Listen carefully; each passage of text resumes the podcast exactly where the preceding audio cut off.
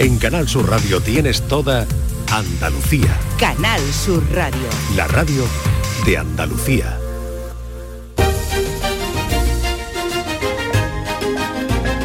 En Canal Sur Radio, Días de Andalucía, con Carmen Rodríguez Garzón.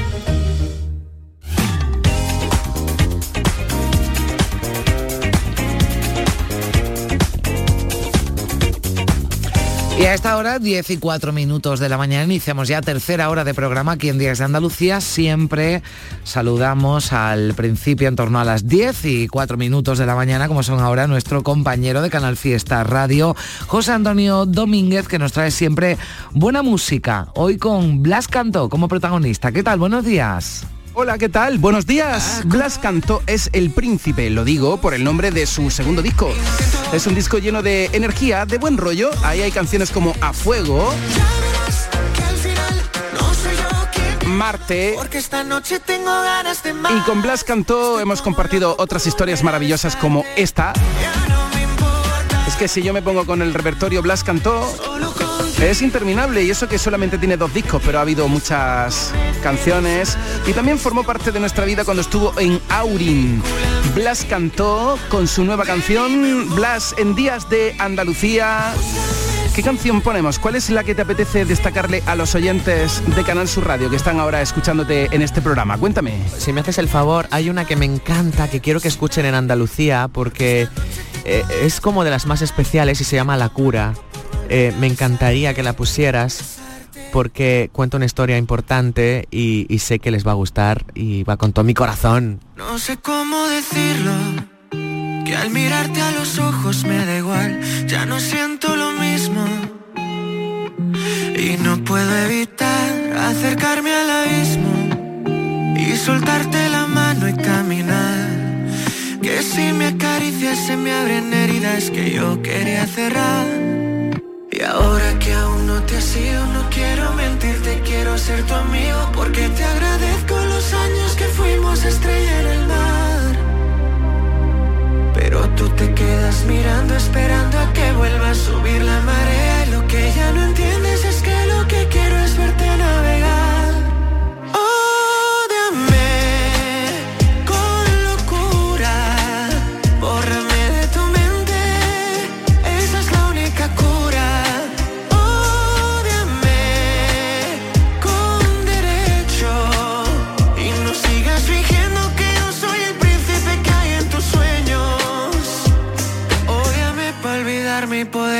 de. No sé cómo explicarlo. Que tu ausencia me ha hecho despertar. ¿De qué sirve negarlo? Si ya no hay vuelta atrás, parecemos extraños en la casa. Ha hecho grande la distancia. Y no sé responder a tus preguntas sobre sus mensajes. Porque ahora que aún no te has ido, no quiero mentirte, quiero ser tu amigo. Porque te agradezco los años que fuimos estrella en el mar. Pero tú te quedas mirando, esperando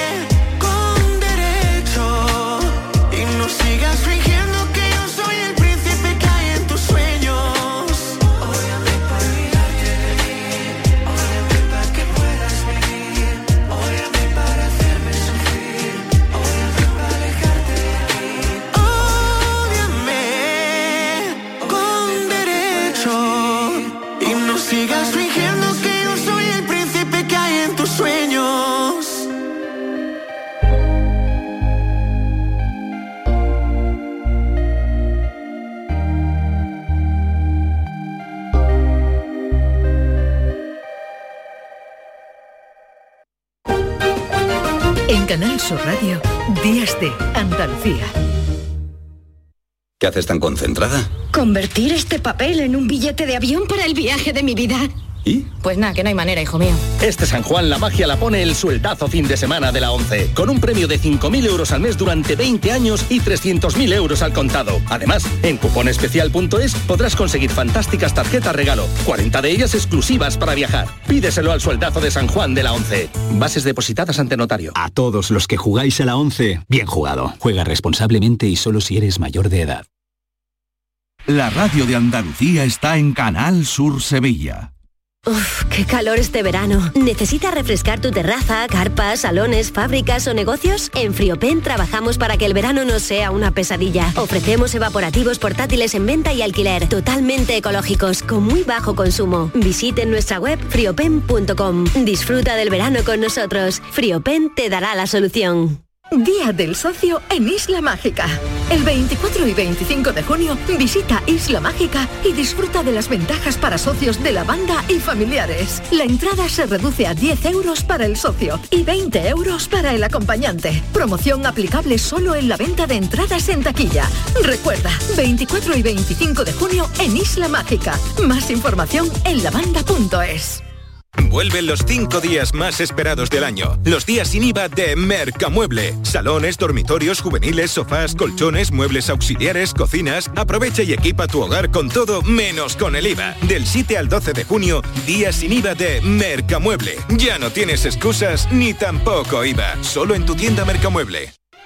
Y los toros los tienes en Carrusel Taurino. Hoy sábado, a partir de las 7 de la tarde, disfruta de la Feria del Corpus de Granada con la corrida de toros en la que Cayetano, Juan Ortega y Pablo Aguado lidiarán reses de El Pilar, con la narración de Juan Ramón Romero. Carrusel Taurino. Hoy sábado a partir de las 7 de la tarde en Canal Sur Radio y Radio Andalucía Información.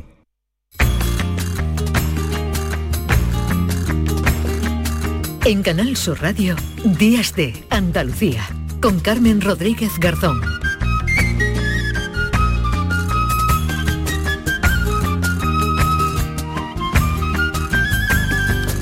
10 de la mañana y 10 minutos eh, nos eh, situamos a esta hora en la provincia de Huelva, en Alosno, que va a levantar hoy un monumento a Pedro Carrasco, a uno de sus hijos más ilustres, a Pedro Carrasco, al boxeador Pedro Carrasco, que falleció en el año 2001 en Madrid, fue campeón del mundo de boxeo y hoy va a recibir el reconocimiento de esta localidad onubense, de su pueblo, con una escultura que se va a situar en la avenida que tiene su nombre, la avenida Pedro Carrasco y que ha sido realizada por Santiago Delgado Carrera. Santiago, ¿qué tal? Muy buenos días.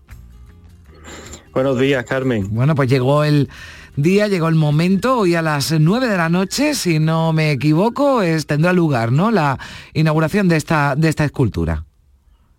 Sí, así es, a las 9 de la tarde Mm. se inaugura. Bueno, cuéntanos cómo es, cómo es esta escultura, cómo, cómo ha sido el proceso de, de- de creación, Santiago. Bueno, pues la verdad es que ha pasado por diferentes fases. Eh, ha- al principio, sobre todo, estuvimos dudando de qué manera hacerla, reflejarla en cuanto a tamaño, materiales. Y finalmente ha sido un proyecto que conforme ha ido pasando el tiempo, pues también ha ido creciendo el proyecto. Y la verdad es que, bueno, pues es un monumento del que creo que nos sentiremos orgullosos todos los alorneros. Mm. Bueno, has dicho que ha ido creciendo, ¿no? Porque estamos hablando de una escultura, eh, bueno, de una dimensión, ¿no? Importante. Sí, la escultura tendrá aproximadamente dos metros, está realizada en bronce y, y, bueno, es un, es una- un retrato de, de Pedro, de su época de boxeador. Ujú. Bueno, además, eh, bueno, he visto alguna- algunas fotos, ¿no? Algunas pinceladas, digamos, que, que habéis puesto en, la- en las redes sociales, que ha puesto el ayuntamiento, que fue, entiendo. Santiago, quien te hace este, este encargo, ¿no? Sí, así es, el ayuntamiento contactó conmigo hace ya algunos años y a- al principio era para darle forma a una idea que todavía no teníamos del todo clara hasta que ya pues, pues vamos cogiendo eh, carrerilla y se va dándole forma al proyecto y, y nada, hoy hoy lo veremos. Bueno, además es un, un acto, no sé, se había, se había dicho que también iba a ir su, su hija, ¿no? Parte de su familia que va a acudir a, a esta inauguración, su hija Rocío. Sí, sí, sí, Rocío estará aquí con nosotros, que, que para mí personalmente pues un orgullo poderlo presentar con su hija presente. Y, y bueno, la verdad es que muy contento, muy contento. Bueno, tocaba que su pueblo, ¿verdad?, le rindiera este, este homenaje, porque además va a coincidir, ¿no?, con el 80 aniversario de su nacimiento, que es dentro de, de unas semanas. Sí, así es. Es un sentimiento que siempre había en Alonso, levantarle un monumento a uno de sus hijos más ilustres. Y bueno, pues por fin ha podido ser y, nada, eh, deseando ya de, de mostrarlo. Bueno, eres muy jovencito, yo no sé si eh, tenías alguna alguna eh, referencia o alguna relación, eh, no sé, alguna admiración por, por Pedro Carrasco, um, bueno, pues a la, a la hora de, de ponerte a hacer este, este, este encargo, Santiago. Ay, que nos... Pues sí, la verdad es que la figura de, de Pedro Carrasco se, se conoce muy bien en Alón, ¿no? Y bueno, son todos los vecinos los que tienen alguna anécdota que contar, te cuentan la, la, cómo fueron sus combates, cómo se vivió eso desde el pueblo. Él siempre también tuvo mucho apego a, a su pueblo y siempre que pudo tiró para acá. Y bueno, una persona también bastante conocida ¿no? en, eh, en, en el panorama nacional y por lo tanto pues la verdad que, que, que muy bien, muy contento de haber tenido esta oportunidad de, de trabajar haciendo lo que hago pero para una persona de mi tierra y muy, muy reconocida. Claro que sí. ¿Habías hecho algo, algo similar, Santiago? Es la primera vez que trabajo para escultura urbana. Así que bueno, me, me estreno en, en, ese campo también. Bueno, pues lo vamos a lo vamos a ver con mucha expectación a partir de las 9 de la noche, este sábado, inauguración de esta escultura dedicada a Pedro Carrasco, hijo ilustre de Alosno, de Huelva y que ha realizado Santiago Delgado Carrera. Muchísimas gracias por estar con nosotros. Santiago, que vaya todo bien. Un abrazo. Muchas gracias a vosotros. Un abrazo. Adiós.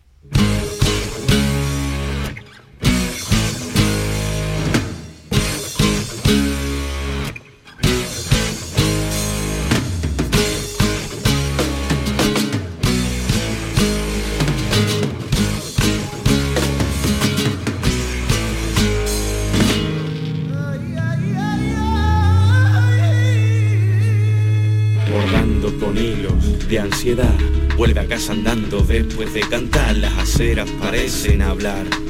Recuerdos del maestro y su cantar, y es que bordando con hilos de su ansiedad, vuelve pa' casa andando después de cantar, las aceras parecen que van a hablar. Recuerdos del maestro y su cantar. Al horno, cosa especial, cantes hondo, aguardiente, calles estrellas, ardela más y mucho más. Pasea tus cinco sentidos por la blanca cal y déjate llevar, Toronjo te va a cantar y cantó y te encantó, hasta te enamoró, el mundo entero lo escuchó y su arte te regaló. Aún no se ha ido, está contigo, conmigo en el fondo del corazón. Parece y parece que te da igual que devuelvan sus costumbres, ya no hay que hablar. No te equivocas, amigo, sabes, párate a escuchar, siempre tirando tierra encima de los demás. Una barquilla en la cinta fue navega que no se quiere más al que más llena, sino al que más vacío deja cuando se va.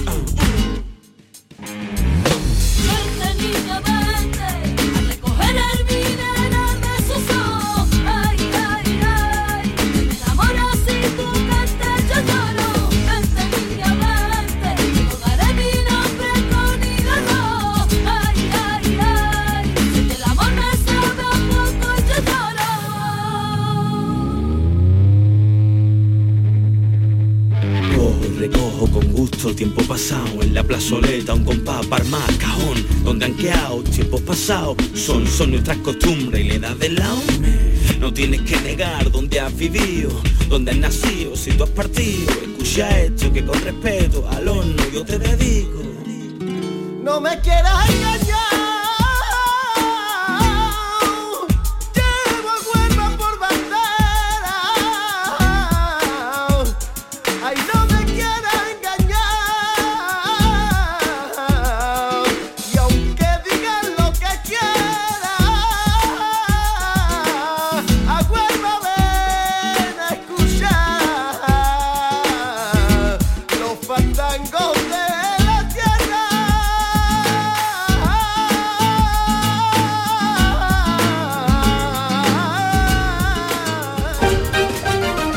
Canal Sur Radio, Días de Andalucía.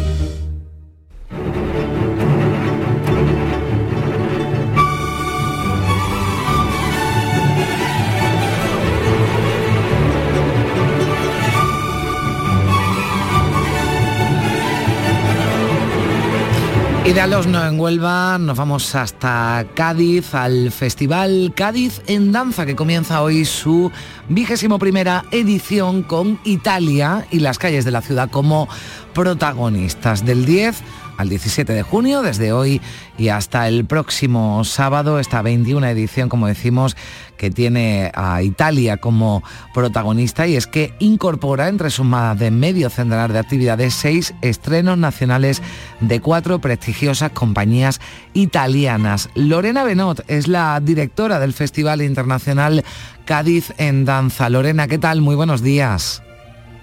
Buenos días. Bueno, llega la 21 edición, hablamos ya de un festival eh, consolidado. ¿Qué nos ofrece eh, en esta edición que está a puntito de comenzar? Pues estamos aquí ya pendientes, ya para, para entrar en, en, la plaza de la catedral, ¿no? Para ya empezar ese pistoletazo de salida que es todos los años en, en la plaza de la catedral con las escuelas y con, con ese tejido local, ¿no? Que, que empieza un poco a, a abrir esta semana que nos espera y bueno, una semana muy completa, como, como ya has podido adelantar, con, con casi 60 actividades. Y, y, bueno, en torno a la exhibición, a la formación, a la mediación. Y, y bueno, esperamos otra vez estar no solamente ¿no? Eh, presente como, como venimos a, haciendo en los espacios escénicos de la ciudad, sino que también eh, todo el mundo se una en esos espacios urbanos que siempre forman parte muy protagonista del festival. ¿no? Que sirven para acercar, ¿no? Entiendo también la, la danza a la ciudadanía, a los vecinos de, de, Cádiz, porque hablabas de ese tejido local, hay una afición, entiendo ya que 21 años después también eh, el interés ¿no? por, la, por la danza de los más pequeños, pero también por los espectáculos por parte de los más adultos, se habrá ido incrementando, ¿no? Sí, yo creo que, que, el festival ha ido creciendo y el público ha ido creciendo también con él, ¿no? Entonces, bueno, yo creo que es una, una, una carrera en, en ambas direcciones y, y, sí, se nota muchísimo cómo también eh, hay, un, hay una curiosidad, un interés, una formación. Eh, incluso yo siempre cuento, ¿no? Como hay ya, eh, bueno, pues usuarios que se acercan y dicen, oye, va a venir este año tal, o, ¿por qué no viene este? O, sea, ya la gente tiene un, un bagaje, ¿no? Y, y, y, bueno, usuarios que llevan con nosotros desde, desde el principio, más que, más que yo incluso, y, bueno, se va notando, ¿no? Como, como, como está con ese pozo, ¿no? En, en, la ciudad, el propio festival. Bueno, este año dedicada a Italia, nos decías también a las calles de la, de la ciudad, pero con estrenos nacionales, ¿no? Que todo esto eh, también eh, sirve, ¿no? Para añadir más, más prestigio, ¿no? También a, esta, a este festival. Claro, eh, bueno, el, el, hay un, uno que hoy esperamos todos con mucha gana, ¿no? Mm. Como, como es esa presencia italiana, esa, esa apertura en el Gran Teatro Falla a cargo de la Spellbound Contemporary Ballet de Italia.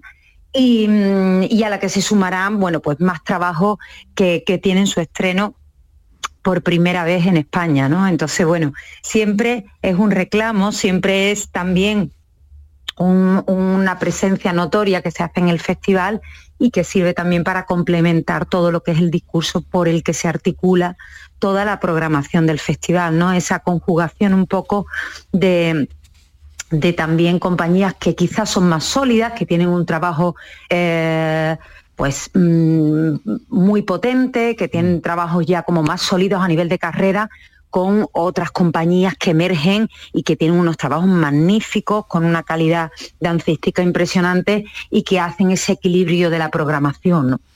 Bueno, pues eh, muchísima calidad y jornadas profesionales también. O sea, este festival durante esta semana, además de esas actuaciones, no solo de compañías italianas de prestigio, también vienen de, bueno, desde España, lógicamente, también Francia, Países Bajos, Ecuador o, Túnez, ¿no? Así que podemos ver pues una, una mezcla, ¿no? Supongo que, eh, que muy atractiva, ¿no? Para, para el público que, que se acerque, que esté en Cádiz o que se acerque desde otros puntos de Andalucía para disfrutar de este Festival Internacional Cádiz en, danza. Lorena Benote su directora. Muchísimas gracias, Lorena, que vaya todo muy bien y impregnarse pues de, danza y de, y de cultura también en la, en la ciudad de Cádiz. Muchísimas gracias a vosotros. Gracias, un abrazo.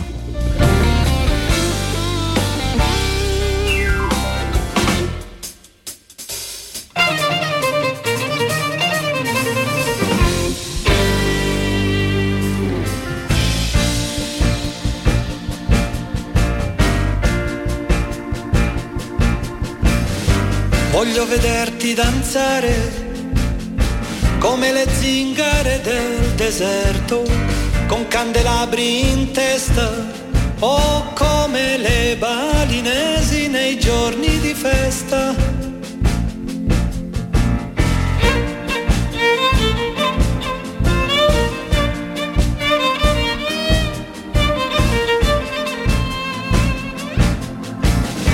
Voglio vederti danzare come i dervish tourneur che girano sulle spine dorsali o al suono di cavigliere del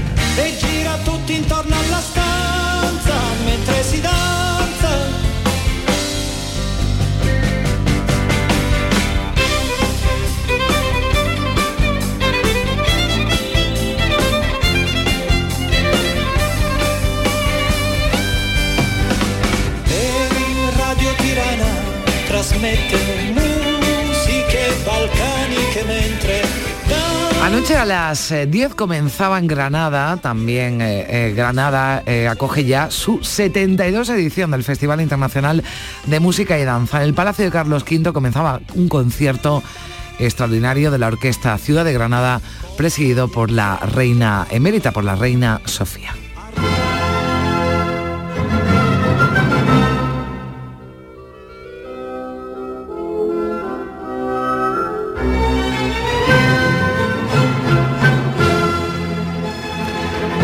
Se abría con esto, con la Sinfonía número 8 de Beethoven, que escuchamos considerada la más alegre, la más desenfadada. Le seguía la octava y la oración del torero, una versión para orquesta de cuerda de Turina. La escuchábamos antes con Gil de Galvez y concluía con El amor brujo de Falla, interpretado por eh, Clara Montes. Un concierto extraordinario de la Orquesta Ciudad de Granada que dirigía su titular Lucas Macías, presidido por la reina emérita, porque sus beneficios, los beneficios de este concierto, eran para la Fundación Reina Sofía. Este festival eh, hay previsto 105 espectáculos en la 72 edición ya del Festival Internacional de Música y Danza de Granada, programación que también alcanza y llega a 12 municipios de la provincia de Granada.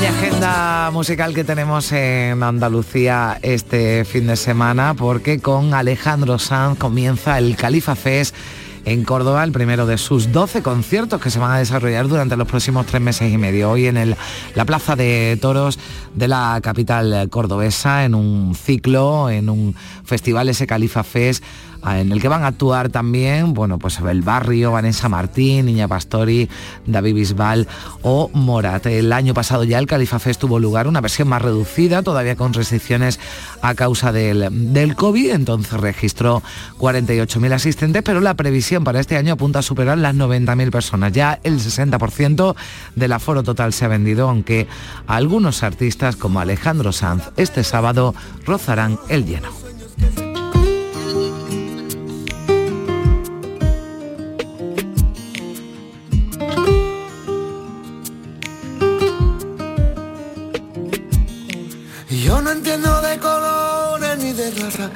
Me gusta el morenito de tu cara.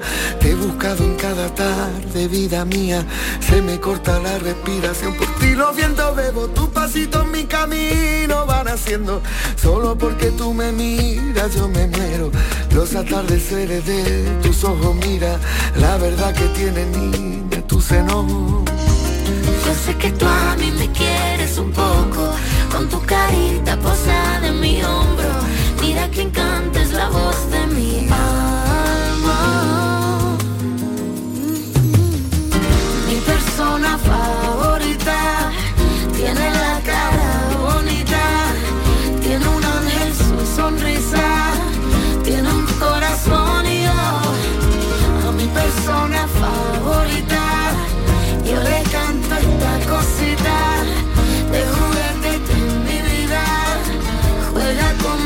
media de la mañana nos vamos a ir a vamos a volver a la provincia de Huelva, pero en este caso a Punta Umbría, porque allí se celebra desde este pasado viernes y hasta mañana domingo la trigésima edición del Mundial de Futbolín de Punta Umbría. Más de 500 jugadores procedentes de toda España y tenemos al otro lado del teléfono nada más y nada menos que al campeón del mundo de futbolín, a Manuel Amaya. Hola Manuel, ¿qué tal? Buenos días. Buenos días. Buenos días. Bueno, antes se estaba escuchando por ahí de fondo, ¿no? Algún ruido porque se está jugando, ¿no? A esta hora el futbolín en Punta Umbría ya. Eh, sí, empezaron los grupos pues hace ya una hora. Hace una hora empezaron la- las categorías inferiores y bueno, ahí estamos eh, dándole curso al campeonato. Bueno, está por ahí vibrando algún teléfono móvil que tiene por ahí cercano. A ver si, bueno, cogen esa, esa llamada, Manuel, para que te podamos escuchar con, con, con más claridad. Bueno, nos decía, nos decías que han empezado las categorías inferiores, porque aquí desde cuándo se juega. Ya eh, vemos ya a, a- a- a- a niños muy jovencitos, ¿no? Y niñas muy jovencitas jugando al futbolín. Exactamente, aquí hay niños desde 13, 14 años ya participando en la competición, que luego aparte hay una competición para ellos, pero desde 13, 14 Ahí estamos teniendo. Vaya, ahora, ahora, es que se, está, nos pierde un poquito la, comunicación, Manuel. Estamos teniendo algún problema. No llevas auriculares, ¿verdad? Bueno. A ver si. No, no llevo No, no, auriculares. vale, vale. Ahora te, ahora le, ahora te escuchamos bien, Manuel, que, que no quiero que, que se nos quede, que yo tengo mucha curiosidad por esto, porque a mí, desde luego, lo primero, lo primero, lo primero que, lo primero que quiero saber, Manuel, es que, mm, bueno, cómo llega uno a ser campeón del mundo de, de, de futbolín. Pues con mucho entrenamiento y con mucha constancia, es una cosa que, eh, que tienes que dedicarle mucho tiempo y bueno, prepararte físicamente, mentalmente, aunque parezca un deporte un poco así de un poco más normal, pero no, es una cosa que requiere mucha constancia. Mm. ¿Cuántas horas entrenas, eh, Manuel, al, no sé, al día o a la semana? Bueno, habitualmente se, mínimo tienes que salir una hora o dos horas diarias, por la parte corta ya dependiendo del nivel y la meta que tú te quieras poner.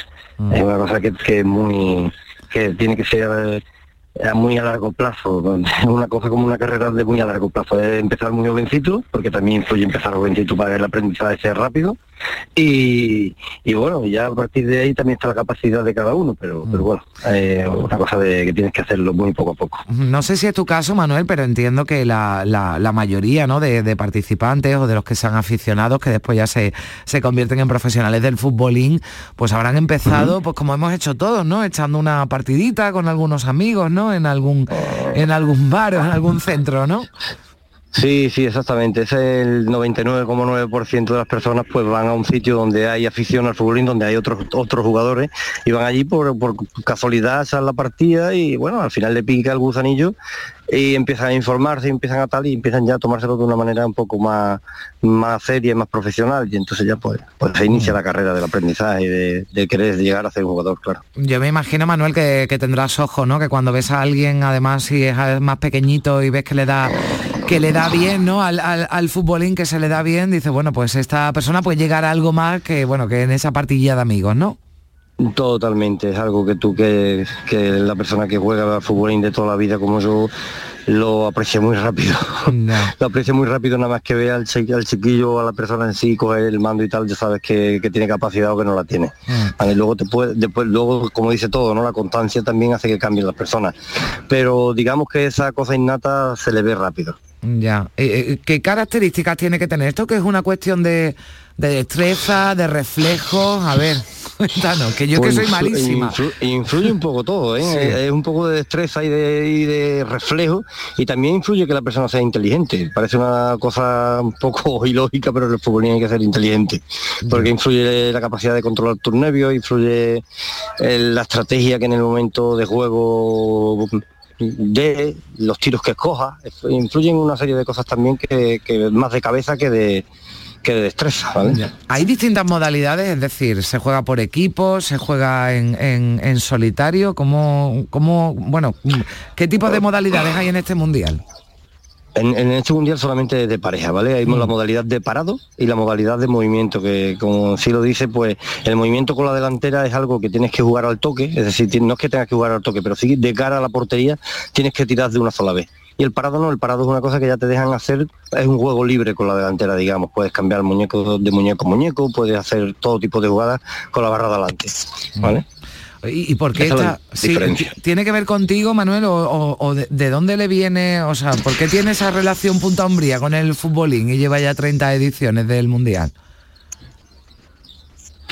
Mm, Perdona, no te entendí. No, que decía que por qué, por qué Punta Umbría, porque qué, qué relación tiene esta localidad con el con el futbolín. tuvieron la iniciativa, Mm. fue al final la iniciativa del ayuntamiento o de quien fuera la idea, ¿vale? Hace treinta y Mm. tantos años ya, este es el 30 mundial, pero hace treinta y tantos años porque la pandemia y porque otro parón hizo que un par de ediciones o tres o cuatro ediciones no se haya realizado. Pero hace treinta y tantos años alguien tuvo esa iniciativa, el ayuntamiento, el ayuntamiento de Punta Umbría la registró y bueno, y cada vez la verdad que la afluencia es más grande y cada vez tiene más repercusión dentro de- Mm. del mundo del fútbol. ¿eh? ¿Hay algunas zonas de España donde haya más afición que, que en otras? Porque estoy viendo que aquí participantes de País Vasco, Aragón, Cataluña, Valencia, también de toda Andalucía. ¿Hay, Sí, sí, ¿hay hay, hay algunas? varias Sí. provincias. Hay, hay varias de toda España que todas, no te puedo decir cuál tiene más porque todas Mm. tienen muchas. Bueno, y se puede seguir, ya para, para terminar, ¿no? Puede seguirse los partidos en directo en internet, a través de YouTube y también En del directo. canal de Twitch, ¿no? De Twitch, en Tsunami Futbolín, ¿vale? Bueno, pues En una- Tsunami Futbolín. Tsunami Futbolín se busca y pueden eh, disfrutar de, Exactamente. de este mundial que empezó ayer a las 5 de la tarde con el saque de honor, pero que bueno, que va a estar durante todo el día de hoy y también mañana con 500 participantes que acuden desde, desde, todo, desde todo el país en este mundial de futbolín de Punta Umbría. Manuel Amaya, campeón del mundo de futbolín, eh, muchísimas gracias. Tú participas, ¿no, Manuel, también? ¿Tú participas en el mundial? Sí, ¿no? yo participando y organizando, participando y organizando, lo hago todo. Sí, vale. Sí, bueno, de aclarar que yo no soy el actual campeón del mundo, sino que es verdad que, he ganado cinco ediciones, pero sí, pero hay otro otro vigente campeón que es de Málaga, ¿vale? Que es un chaval malagueño. Bueno, pues eh, baja por el campeonato, ¿no? Otra vez entiendo. Voy a vamos a intentarlo, sí, eso sí, por Bueno, supuesto. Pues Por mucha, mucha suerte, que se quede, que se quede por aquí ese, ese campeonato, eso sí. Gracias, Manuel, un abrazo fuerte. Bien. Un abrazo, adiós. Muchísimas gracias a vosotros, hasta luego.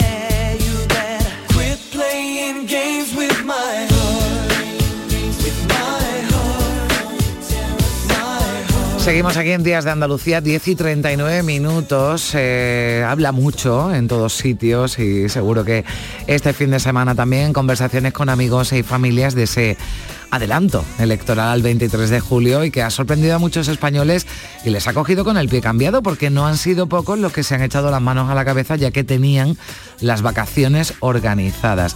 Fíjense que dado el revuelo que se ha organizado, la Junta Electoral Central anunciaba este pasado jueves una resolución con los detalles de los eximentes por viaje vacacional que pueden librarnos de formar parte de una mesa electoral. Porque si el 23 de julio, día de las elecciones, coincide con un desplazamiento o estancia de carácter vacacional, eso sí, siempre que haya sido contratado antes del 29 de mayo, que fue cuando se anunciaron esa convocatoria de elecciones, y cuya cancelación además ocasione un perjuicio económico o un trastorno grave, pues será considerado, podría ser considerado como excusa por las juntas electorales de zona. Pero aún así, se abren algunos interrogantes que hemos intentado despejar con la ayuda de la Organización de Consumidores Facua y que nos acerca nuestra compañera Marilo Rico.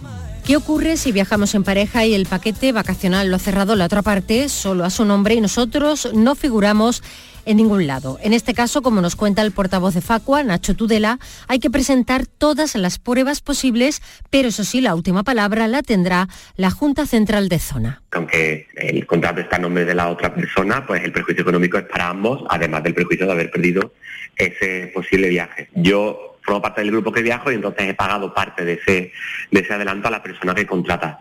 Y ahí está la prueba de que lo he hecho, que es pues esta transferencia que he hecho o este pago que he hecho, por ejemplo, a través de Bizum y demás. Y si no hemos podido cerrar las vacaciones antes y lo hemos hecho después del día 29 o incluso aún lo tenemos pendientes de hacer, desde Facua aconsejan contratar un seguro de cancelación o también pedirle a la empresa con la que hayamos contratado que por causa de fuerza mayor nos devuelva el dinero. Ahí también se estaría un poco en manos de la buena voluntad y la buena fe de la empresa, que nosotros también desde Facua pues estamos pidiendo que, que tengan en cuenta que puede haber gente que se encuentre en esa situación y que no podemos olvidar que, que ciertamente es una causa de fuerza mayor. Yo estoy obligado a acudir a esa mesa electoral. En definitiva, la última palabra la tendrá la Junta Electoral de Zona, que analizará caso por caso, y también las empresas turísticas a la hora de devolvernos o no el dinero.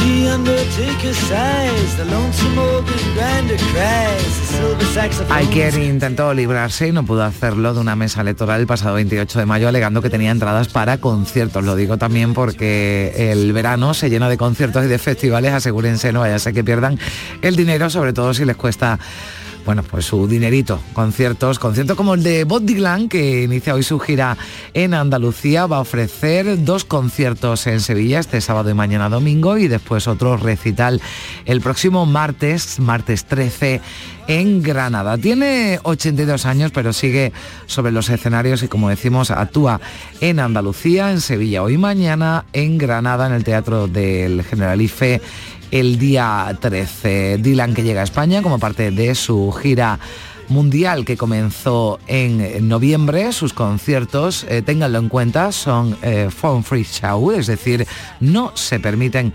móviles y tampoco acredita a, de- a periodistas, peculiaridades de Bob Dylan que llega a Andalucía con su buena, con su buenísima música.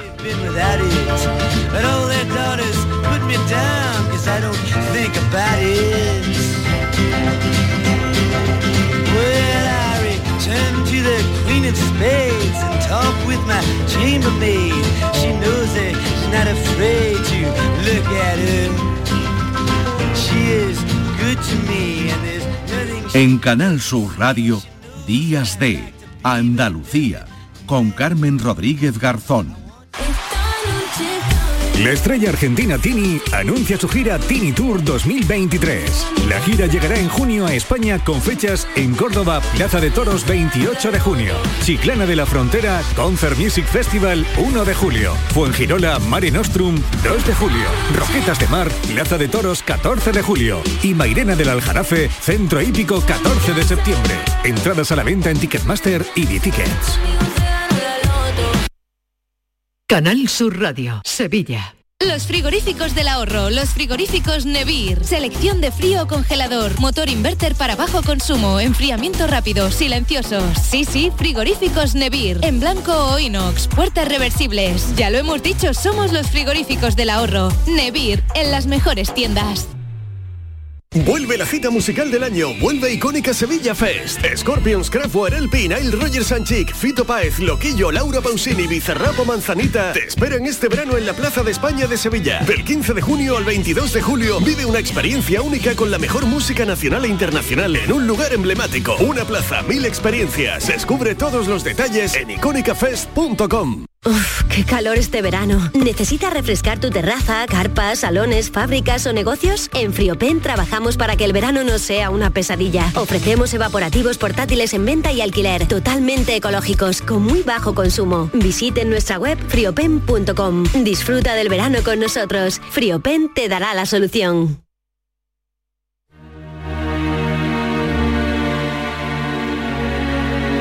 Cristina en la red.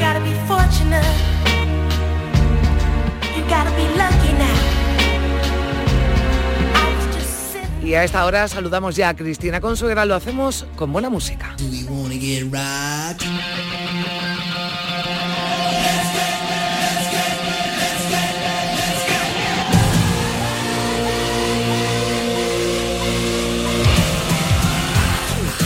Esto es llegar a lo grande, ¿eh, Cristina? ¿Qué tal? Buenos días. ¿Qué tal? Buenos días.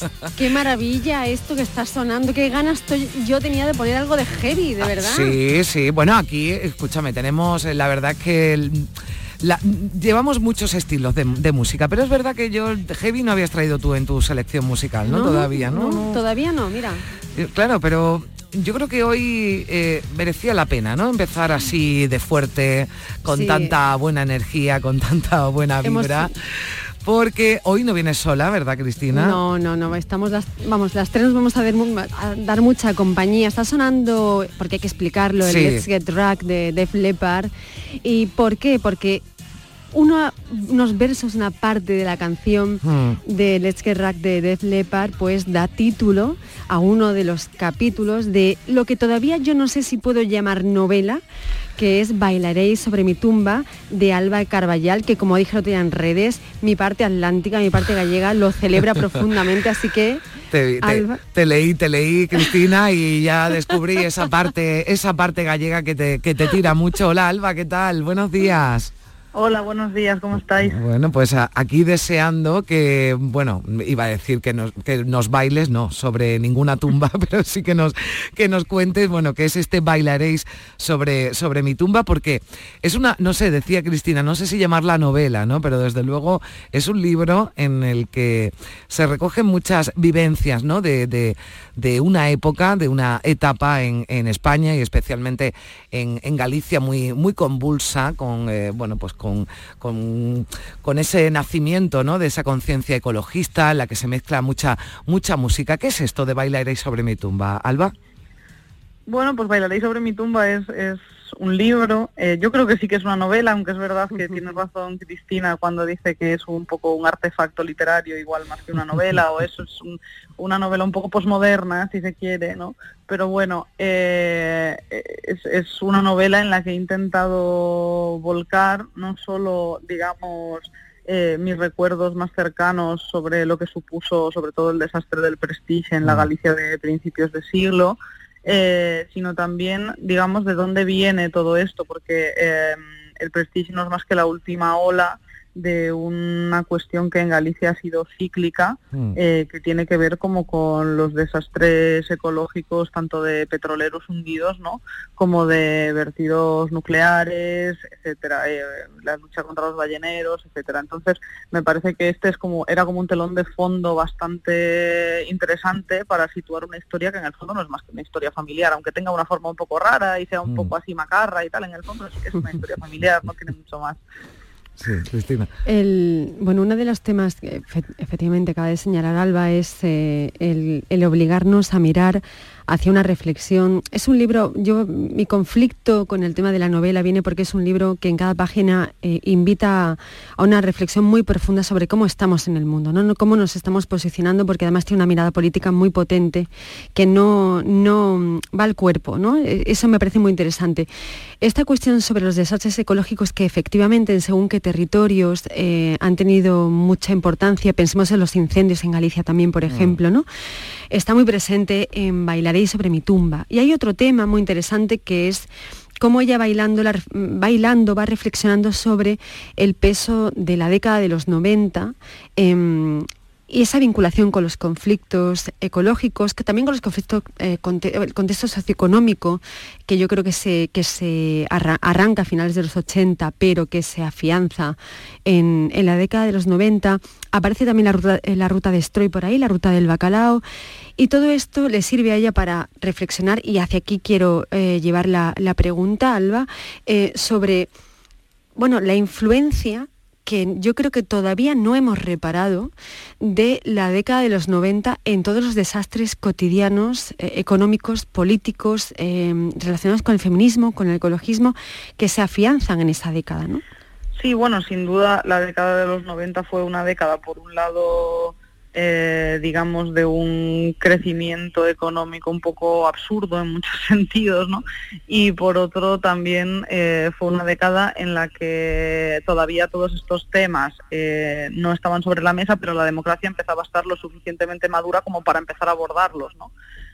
Entonces yo creo que es una década muy interesante para, para comprender un poco mm, de dónde venimos y cuáles son las cosas que importan hoy y por qué importan hoy. Y en ese sentido yo he querido jugar con esta narradora, en el libro hay una narradora que, que es como si fuera una parodia de mí, ¿no? que es, ella se llama a sí misma narradora moderna y, y ella lo que hace es mirar este, este pasado, ¿no? Con, las gafas de hoy, que eso lo, hacemos todos los novelistas y se hace en cualquier relato, pero yo he querido explicitarlo, porque me parece que es interesante eh, sacar las- por fuera a veces las tripas del relato ¿no? y explicitar que efectivamente estamos enjuiciando hechos del pasado con ojos de hoy y que está bien que así sea y que todas las miradas sobre la historia son parciales, son juzgadoras y son, eh, digamos, eh, representativas solo de- de una parte pequeña de la historia. ¿no?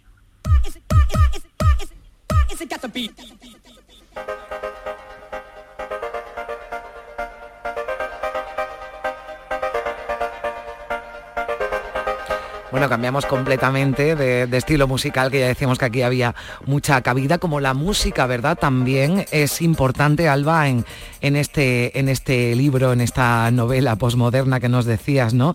Eh, bueno, de hecho tiene el título ¿no? de, la, de la novela es el título, bueno, algo modificado de una, de una canción ¿no? de, de Siniestro Total con la que, con la que después terminaremos. ¿Cómo, cómo de importante y qué de importante tiene eh, en la novela ¿no? la, la- música, la, la movida? ¿no? Antes hablaba también eh, Cristina de esa eh, ruta del bacalao en la, en la Valencia de los años 90, pero también había una movida ¿no? propia de Galicia, incluso de una ciudad ¿no? como, como Vigo.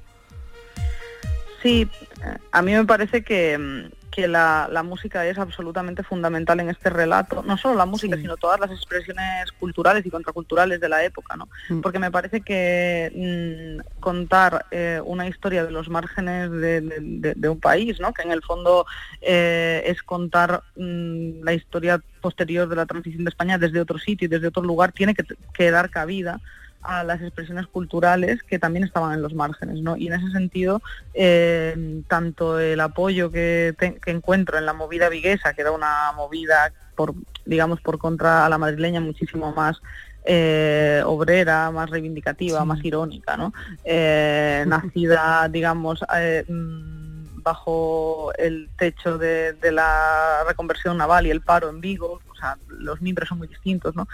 Y también eh, la ruta de Stroy, que viene un poco después, desde finales de los 80, principios de los 90, eh, que también es un movimiento, digamos, cultural al que creo que nunca se le ha reconocido la, eh, la, in- la intención estética y la hondura filosófica, ¿no? que sí que se le ha reconocido a otros movimientos contraculturales, eh, precisamente porque es un movimiento mm, fundamentalmente obrero. ¿no? Y entonces, eh, al final, el, el clasismo lo impregna todo ¿no? y también, también lo hace con la estética y con la cultura. ¿no? Todo esto que está señalando Alba sobre, bueno, sobre la periferia, ¿no? Que son siempre Mm. son los lugares desde, desde los cuales hay que pensar, ¿no? Está muy presente, atraviesa toda la novela lo territorial, ¿no? Esta, esta manía que, que, bueno, esta inercia más que manía que tenemos de pensar todo desde los centros de poder como son Madrid y Barcelona, eh, que al fin y al cabo lo que nos ofrecen son mundos mucho más pequeños y provincianos, ¿no? Frente al poder de estos territorios que tienen unas expresiones artísticas y culturales muy propias. Y, mm, y ya que estamos hablando de esas expresiones artísticas y culturales propias y esos márgenes, ¿no? Esas periferias, a mí me gustaría preguntarte, Alba, por tu paso por la Fundación Antonio Gala, porque bueno, el sábado pasado pues eh, estuvimos Carmen y yo dedicándole esta sección hablando sobre el peso de, bueno, de un, de un intelectual que, que atravesó todas las disciplinas eh, literarias y que aspiró a, a pensar y arrojar una mirada política con, cada género, ¿no? Y, y yo creo que, bueno, eh, en, tu, en tu carrera sí que, sí que ha sido esencial, ¿no? Tu paso por la fundación. Sí, mira, justo mm, vengo hace un ratito del homenaje que se le ha hecho en la Feria del Libro de Madrid, Antonio, que varios residentes de la Fundación Antonio Gala eh, hemos eh, querido homenajearle, ¿no? También algunos amigos, pero muchos res- ex-residentes, eh, leyendo poemas suyos y tal. Y bueno, para mí, desde luego, la figura de Antonio mm, es fundamental porque si no fuese por mi paso por la Fundación Antonio Gala, que al final son ocho meses o nueve meses de, eh, de poner, digamos, el, el- el futuro en pausa en favor del puro presente, ¿no? De, de, de- de- de poder dedicarnos a algo que normalmente las condiciones materiales no nos permiten y además una oportunidad muy primera, porque es una oportunidad para gente muy joven eh, que todavía no tiene trayectoria establecida, etcétera. Y para mí, es, vamos, a mí me cambió la vida. Yo si no hubiera sido por mi paso por la Fundación Antonio Gala, probablemente no estaríamos hablando ahora aquí, porque probablemente no habría podido disfrutar de las condiciones materiales necesarias para llevar a cabo algo tan complejo y tan ambicioso como es la, la escritura de una primera novela, que está llena de dudas siempre y llena de vaivenes y de, y de emociones cruzadas, ¿no? Y en ese sentido yo creo que la- el, eh, aparte de reivindicar a Antonio como uno de los grandes intelectuales de- del siglo XX de nuestro país, también hay que reivindicarlo probablemente como el mecenas artístico más importante de este país que no hay tantos, ¿eh? es que no hay tanta gente que haya puesto su energía, su patrimonio, su ilusión, etcétera, en favor de, de los eh, jóvenes creadores de este país. Es que yo no conozco a nadie más. Yo tampoco. Mm.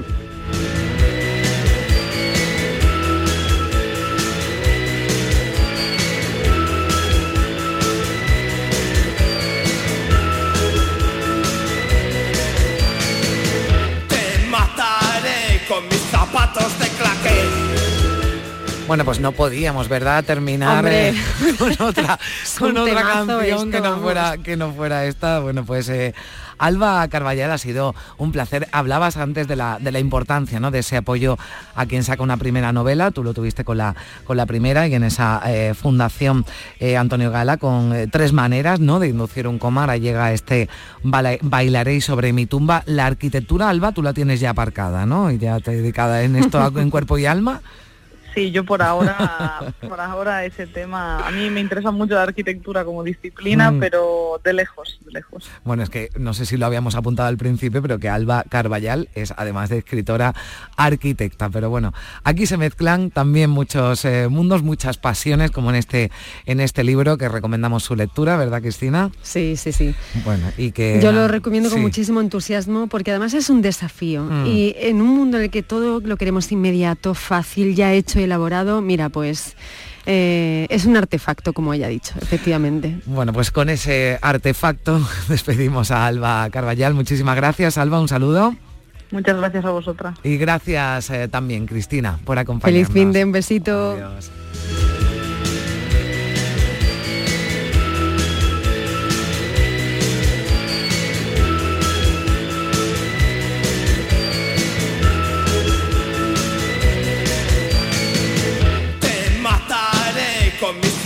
Pues así terminamos eh, también esta edición de Días de Andalucía. Regresamos mañana a partir de las 8. Tengan buen día, adiós.